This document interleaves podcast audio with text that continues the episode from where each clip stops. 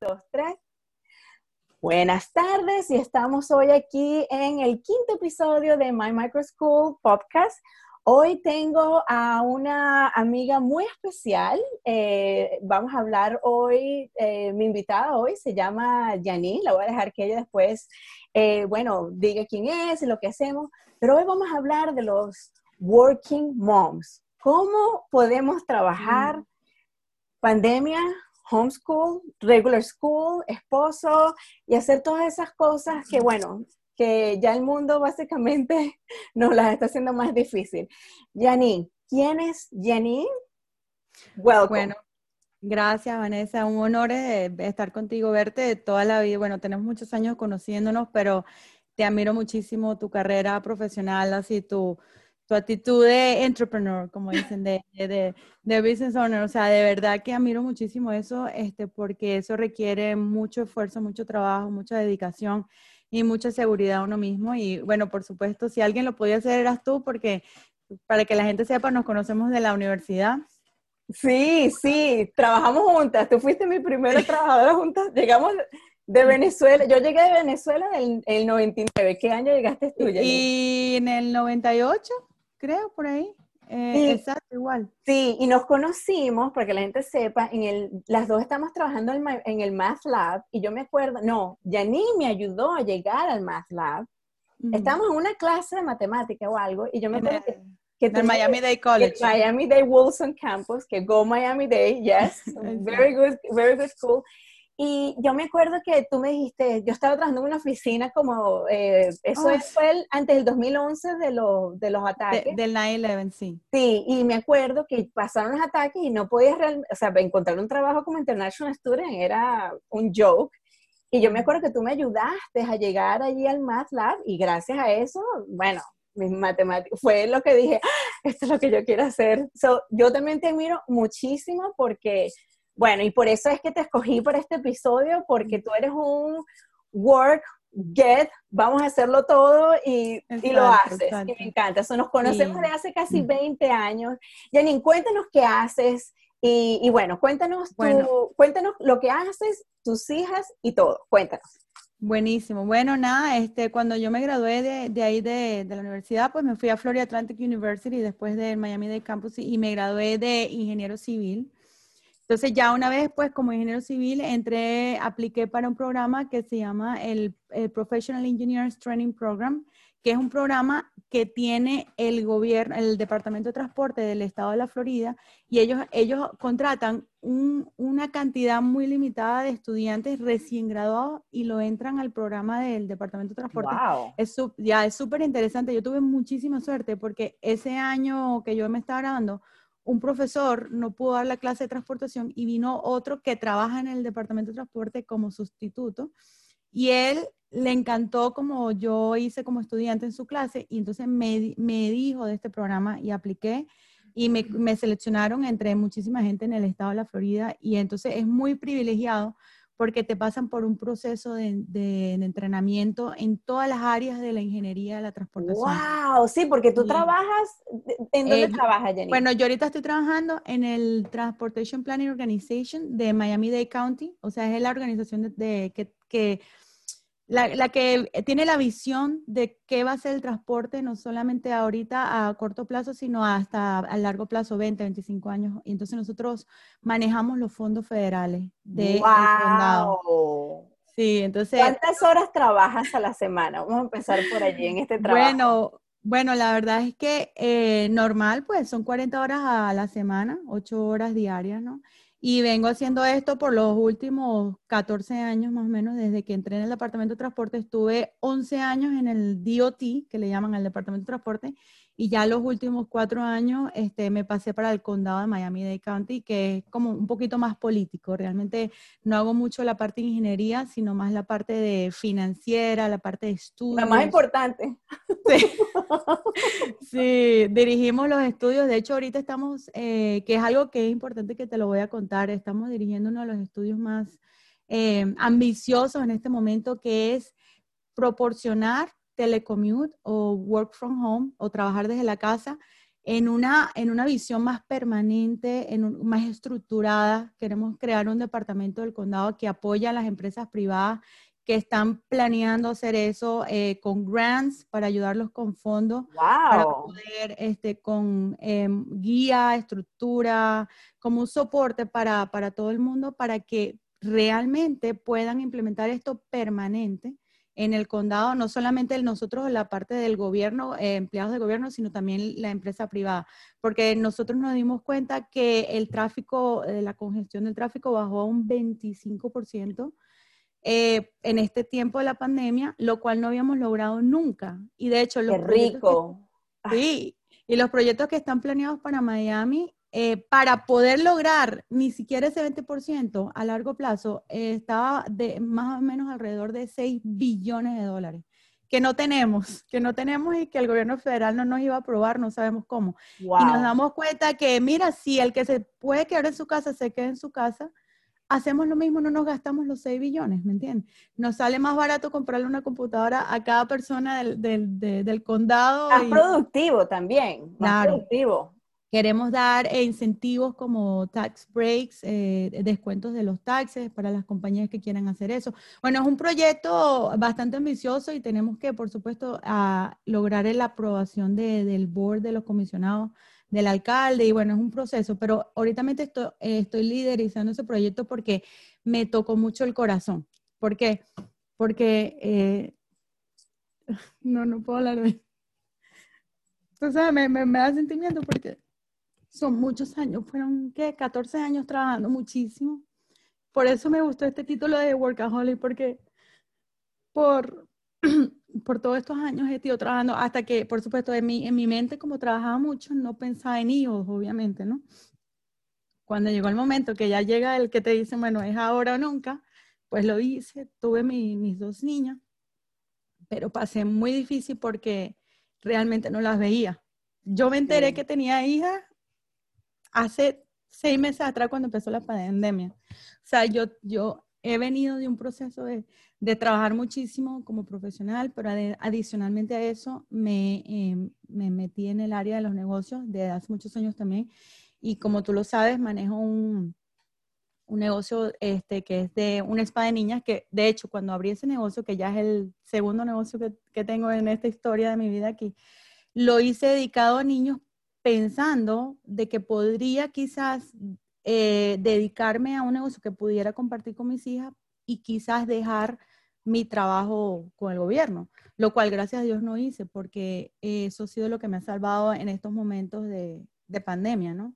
Wow, eh, Janine, qué bella esa historia. O sea, tú te sentiste que cuando empezó la pandemia, y a mucha gente le ha pasado eso, que yo pienso que es una de las partes positivas, por ponerlo así, porque esta pandemia, ¿quién no está harto de esto? Sí. ¿Cuándo te diste cuenta que tú dijiste, wow, mis hijas están muy grandes? ¿Qué pasó? ¿Dónde, ¿Qué pasó con el tiempo? ¿Cuándo te diste cuenta de eso?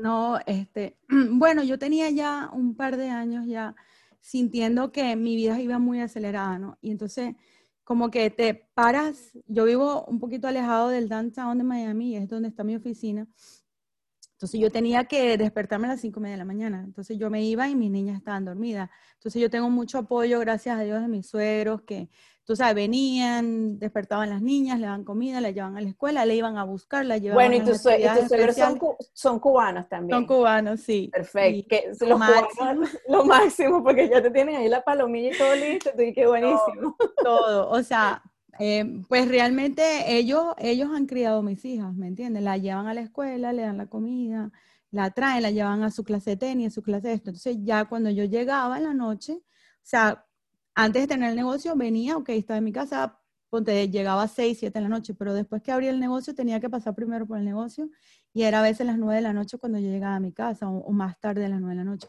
Entonces ya me iba y estaban dormidas, regresaba y estaban dormidas. Entonces imagínate wow, qué, trágico. Y entonces empecé a pensar, pero un día me recuerdo que, que me, me, bajo porque muchas veces tomaba tránsito del Metro Rail para llegar al downtown, porque era mucho más rápido que manejar hasta downtown. Y voy caminando y voy pensando, pero ¿hasta cuándo es esto? O sea, no es como que tú lo pienses y dices, se va a calmar, eh, o sea, voy a hacer esto un año más o dos años más. Sí De hecho, esa fue la razón por la que yo decido abrir el negocio, porque pienso para poder tener más tiempo, ¿no? Pero mira, la vida es así y, justamente en ese momento me dan un mejor trabajo, me dan una promoción. Ahorita mismo soy eh, la er, manager regional de tránsito. ¡Wow, Janine! Déjame aplaudirte porque yo quiero reconocer algo. Janine es una venezolana llegando en 99 que honestamente cuando tú y yo llegamos, no había, eso no era como ahorita que me provocó un pirulín. me provocó un pirulín y déjame ir al no, yo me acuerdo que siempre era y te reconozco porque, eh, bueno, ahorita, desde, desde el 99 hasta ahorita, obviamente todo ha cambiado y ahorita tú, no ver a un venezolano en Miami es como decir, es raro. Es muy raro. Eres venezolano, te querés ya. Sí.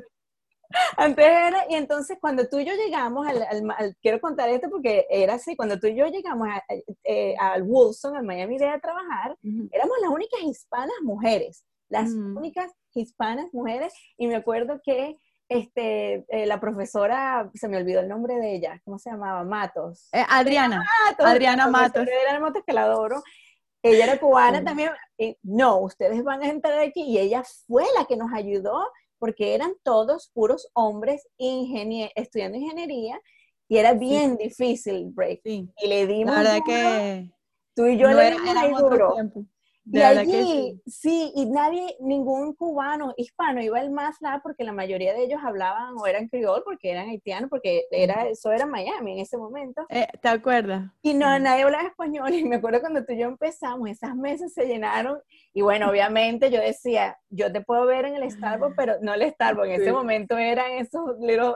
Y me acuerdo que íbamos y, nada, le decía 15 dólares la hora, que, el, que ese tiempo, y bueno, y que ahorita todavía, pero yo era me sentía como, ¿sabes? No, nos apreciamos bien. De, verdad que sí, nos ayudó muchísimo. Bueno, eso fue lo que nos mantuvo, imagínate, toda la carrera. De hecho, que yo salí del Miami Day, de esos años me fui a FAU, Florida Atlantic University, y yo seguí trabajando de tutoría porque eso era lo que me ayudaba a mí. No sabía eso. Y Janine, tú le diste duro a la matemática. Yo me acuerdo que tú le diste duro a la yo matemática. Le di a la ecuaciones diferenciales parciales. Tú empezaste desde cero. Yo me acuerdo que tú empezaste en los remedios para eh, que esto que motiva... College Algebra. No, desde pre, pre sí, College Tú estabas en los remedios y me acuerdo que los odiabas, que son horribles esos remedios y mal hechos y te have to do something. No, yo empecé desde, desde cómo se suman las fracciones. Tú eres una persona para motivar al que diga, y tú odiabas, la, tú eras buena, pero era tiempo.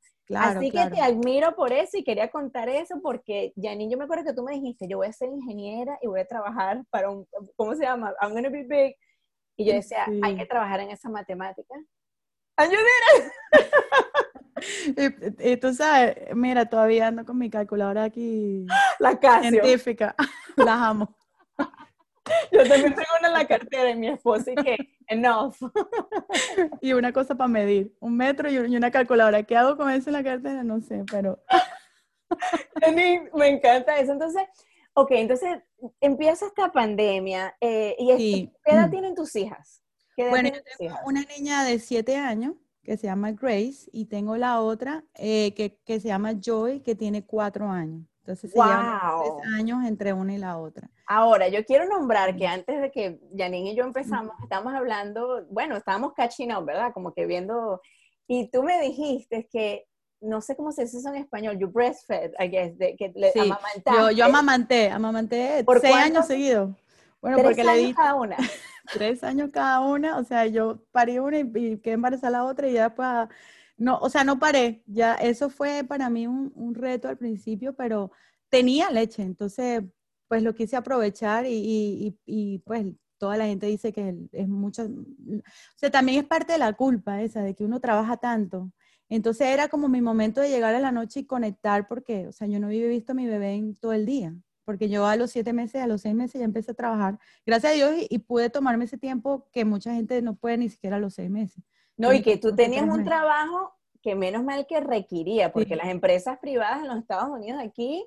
Son tres meses y, y Easy, easy. Tres meses y, y, tú estás devolviéndote el trabajo con shaking hands como que porque es así, porque vamos a, hacer, la mayoría de las mamás que yo he salido americanas, y no, porque bueno, obviamente no, las, no tengo muchas amigas venezolanas para con mamá, y cuando hablamos, ellas me decían, no, que yo, y eran, te estoy hablando de like professionals, y me decían, no, mira, este, cuando ellos supieron que yo estaba embarazada, ellos ven como la manera de como que me, de hacerte ponerte mal y, y, y tú, entonces, oye, ser mujer y trabajar es desde el principio es difícil, desde, desde, ese momento, como dices tú, desde que estás embarazada. Entonces, por ese, por ese sentido, a pesar de tanto, tanto que he luchado eh, para, para, ser independiente, tener mi propio negocio, que lo, lo logré, me di cuenta de, lo trabajo que es y lo difícil que es. No es como la gente piensa que, ah, ya, tengo un negocio y puedo vivir. O sea, realmente te puedo decir que tengo la experiencia de los dos lados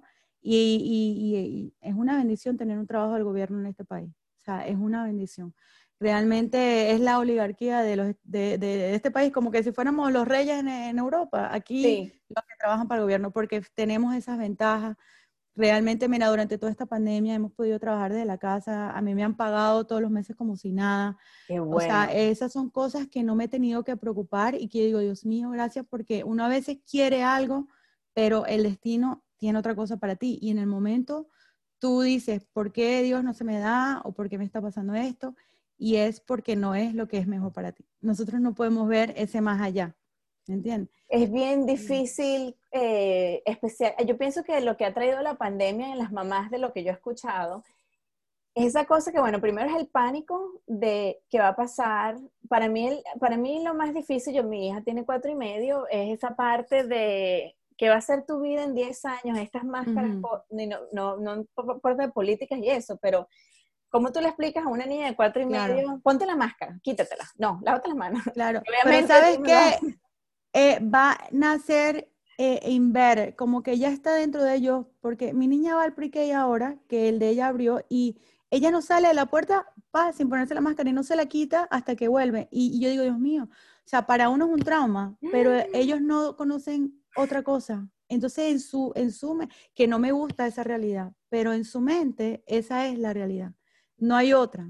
Y ellos lo van a aceptar como es, ¿me entiendes? Entonces, obvio, esperemos que eso no sea así para siempre. Ojalá que no. Eh, porque en China, cuando yo viví en China, todo el mundo usa las máscaras, porque los, asiáticos, en general, los asiáticos, no solamente los chinos, los asiáticos en general siempre tienen las máscaras, porque ellos, no sé, no sé si es, bueno, obviamente el pollution, la contaminación es horrible, pero ellos entraban a veces a la escuela y se las dejaban. Y uno como tenía que decirle, mira, te tienes que quitar la máscara.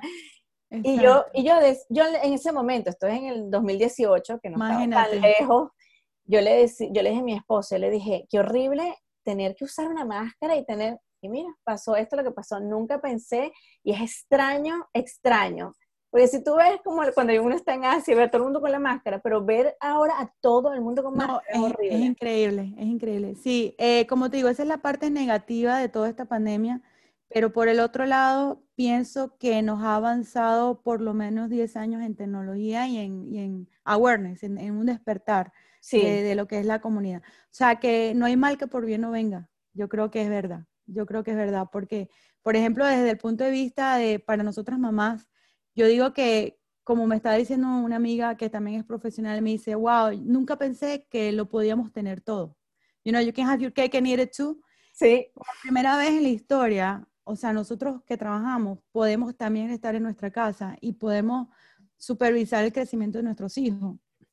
Que no se puede, es mentira, que tú trabajas y tú puedes hacer eso, no se puede. Necesitas otra persona, tu hijo realmente lo va a criar, o el daycare, o, una persona que tú contrates, o una tía o una abuela, si tienes suerte de tener familiar cerca, pero es mentira que si tú trabajas ocho horas y tienes que commute una hora y media para allá, una hora para acá, es mentira que tu hijo lo vas a criar tú. Esa es la realidad. Es bien difícil y, desafortunadamente cuando uno es mujer, y me da risa porque tú puedes ser mujer y ser profesional y tener todos estos títulos, ¿verdad? y todo. Pero cuando tú dices, no, que mi hija, cuando ya saben que eres mamá, como que, bueno, y encontrar trabajo, cuando yo, es, eso ha sido terrible cuando, porque vamos a estar claros, cuando en alguna empresa no te lo pueden preguntar, legalmente que en los Estados Unidos no te pueden no Lo pueden preguntar. Pero hay maneras y obviamente si tú tienes Instagram, si tienes todo eso, ya llega un van a momento, saber. van a saber, van a saber y, y bueno, yo te estaba hablando de ese show de Working Moms que lo recomiendo a todo el mundo porque es el struggle, como la, la, la, la dificultad de ser mamá y profesional y ser sexy No. y ser bonita. Y, y entonces son todas esas demandas y entre mujeres, entre mujeres, Sí. constantemente esa gafedad de que, ay, pero tú debes tener muchísimo tiempo. Por ejemplo, yo he estado trabajando desde la casa, desde, bueno, yo lo planeé para poder, pero mi trabajo obviamente no- es completamente diferente porque yo podía hacer Claro. tutoría en cualquier lado. Pero en ese momento, cuando yo empecé, yo empecé a hacer tutorías online como hace cinco años y me acuerdo que la gente, no cinco años, maybe cuatro o cinco, sí. Y me acuerdo que la. La gente me peleaba, no, pero yo me quiero sentar al lado tuyo. Y mi meta era, yo decía, no, yo tengo que trabajar de la casa porque si algún día quiero tener hijos, tengo... Wow. Y es muy difícil, eso es muy difícil porque uno llega y cuando uno trabaja, mi, mi experiencia ha sido trabajar desde la casa y tener a Vera. Y sí, bueno, es riquísimo y eso, pero es, y ahorita en esta pandemia que está todo el mundo Claro. encerrado, también Claro. trabajar de la casa. Y, o sea, es la cosa. Tiene su challenge, tiene su challenge. Claro, yo por ejemplo estoy aquí y allá atrás, no sé si se ve, es el escritorio de mi hija, que, que pues le tuve que poner su computador y todo, y entonces ella tenemos que hacer turno. Yo le digo, ponte los audífonos que tengo una reunión. Entonces yo tengo teleconference, imagínate, con gente en, en Tallahassee, con la gente Wow.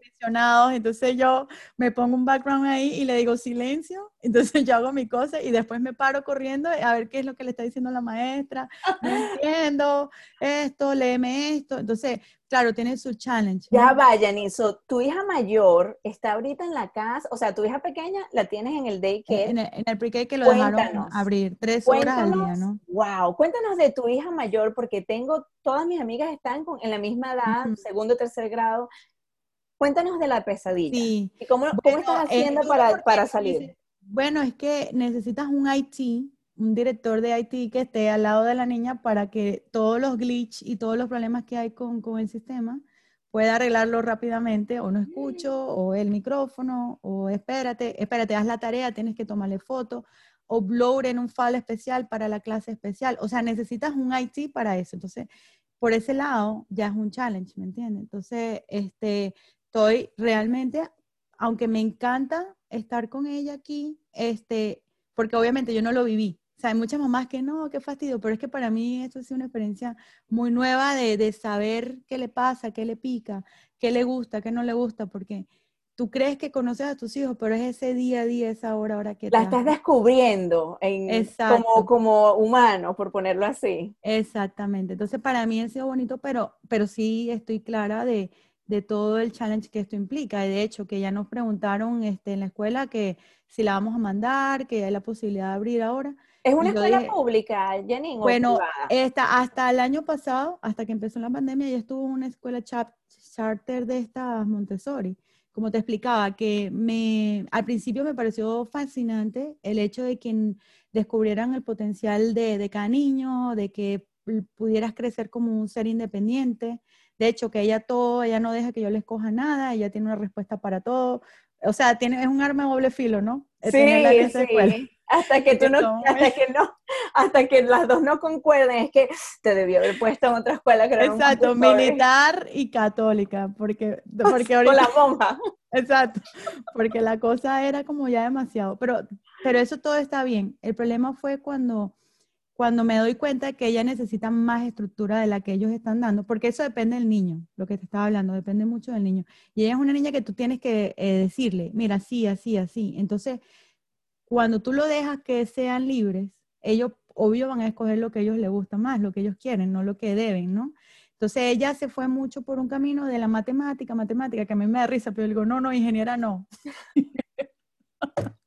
Qué cómico como uno siempre, yo siempre, yo, yo también digo, yo, ojalá que mi hija sea una que sea música, artista. que Ajá, sí. artista.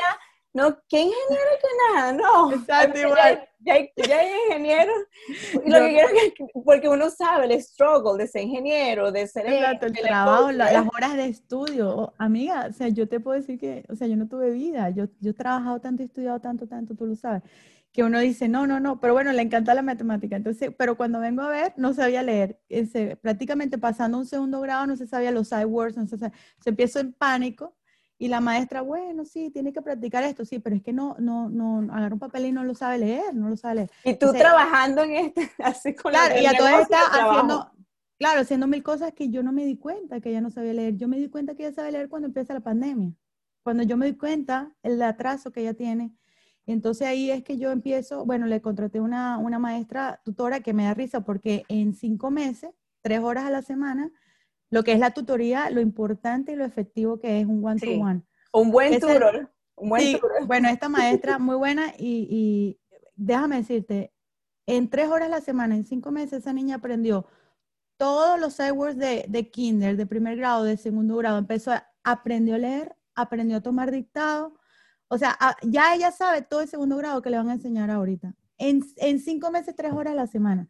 O sea, para mí eso Wow. es increíble, increíble lo que es, lo que es el trabajo que ustedes hacen como tutor, lo importante que es un one-to-one. Entonces, ella sí me dijo, y, y le pagué la tutoría porque yo dije, porque eh, la- y esa señora que sabe muchísimo, que ella es entrenadora de profesores, o sea, ella sabe la primaria, es una, es una tutora muy calificada. Y ella me dijo, te voy a decir algo, tú no puedes dejar a esa niña ni un año más en esa escuela donde estaba. Me dijo, you cannot afford one more year, así. Me lo dijo, eh, no sé dónde la vas a poner, no sé qué vas a hacer, pero, eh, o sea, simplemente no era para ella a este nivel.